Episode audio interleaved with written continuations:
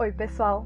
Meu nome é Juliana Ostini e eu tô aqui para contar muitas histórias para vocês. Mas não é qualquer história não. São as histórias da Casa Amarela. E a primeira história de hoje se chama Chapeuzinho Vermelho.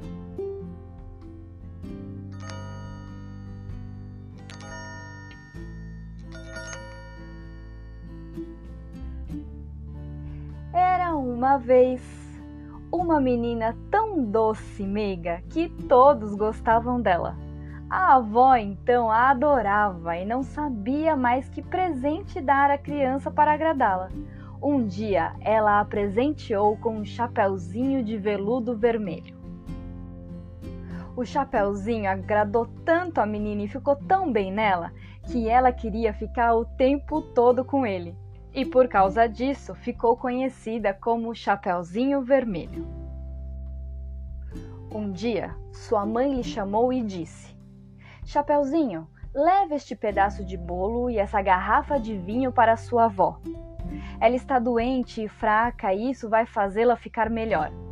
Olha, comporte-se no caminho e de modo algum saia da estrada ou você pode cair e quebrar a garrafa de vinho, e ele é muito importante para a recuperação de sua avó. Chapeuzinho prometeu que obedeceria sua mãe e, pegando a cesta com o bolo e o vinho, despediu-se e partiu. Sua avó morava no meio da floresta, distante uma hora e meia da vila. Logo que Chapeuzinho entrou na floresta, um lobo apareceu na sua frente. Ela não o conhecia e nem sabia que ele era um ser perverso, não sentiu medo algum.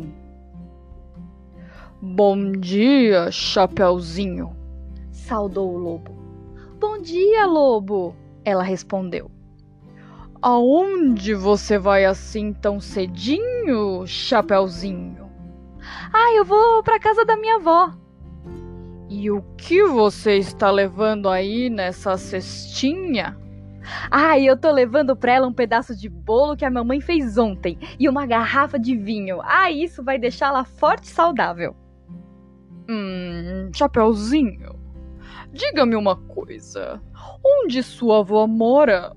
Ai, a minha avó mora uns 15 minutos daqui. A casa dela fica debaixo de três grandes carvalhos e é cercada por uma sebe de aveleiras. Ai, seu lobo, você deve conhecer a casa o lobo pensou consigo. Esta tenra menina é um delicioso petisco. Se eu agir rápido, posso saborear sua avó e ela como sobremesa. Então o lobo disse: Escute, Chapeuzinho. Você já viu que lindas flores há nessa floresta? Por que você não dá uma olhada? Você não está ouvindo como os pássaros cantam? Você é muito séria, menina. Só caminhe olhando para frente. Veja quanta beleza há nessa floresta. Chapeuzinho então olhou à sua volta e viu a luz do sol brilhando entre as árvores. E viu como o chão estava coberta com lindas e coloridas flores e pensou: Ah, se eu pegar um buquê de flores para minha avó, ela vai ficar muito contente. E como ainda é cedo, eu não vou me atrasar. E saindo do caminho, ela entrou na mata. E sempre que apanhava uma flor, via outra ainda mais bonita adiante e ia atrás dela. Enquanto isso, o lobo correu à casa da vovó de Chapeuzinho e bateu na porta.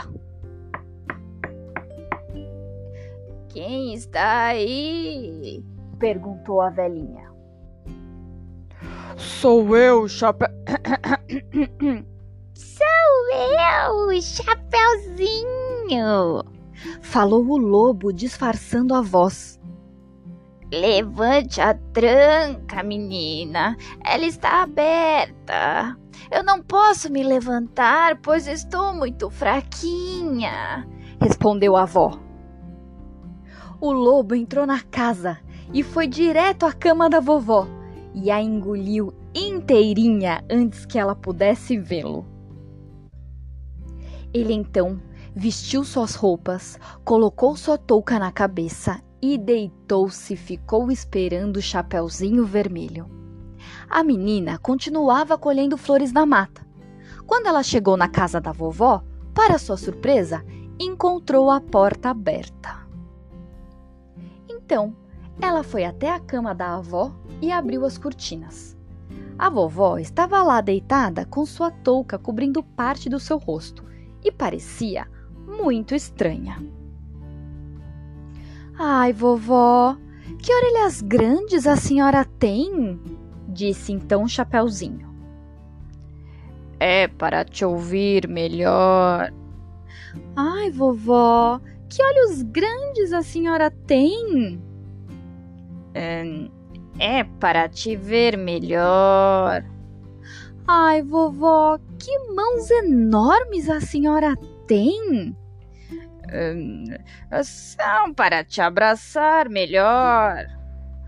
Ai, vovó, que boca grande e horrível a senhora tem! É pra te comer melhor!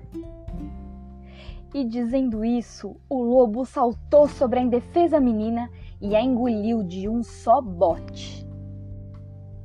Depois que ele encheu a barriga, ele voltou à cama, deitou, dormiu e começou a roncar muito alto.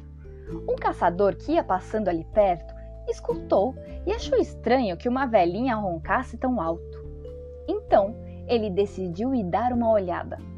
Ele entrou na casa e viu deitado na cama o lobo que ele procurava há muito tempo.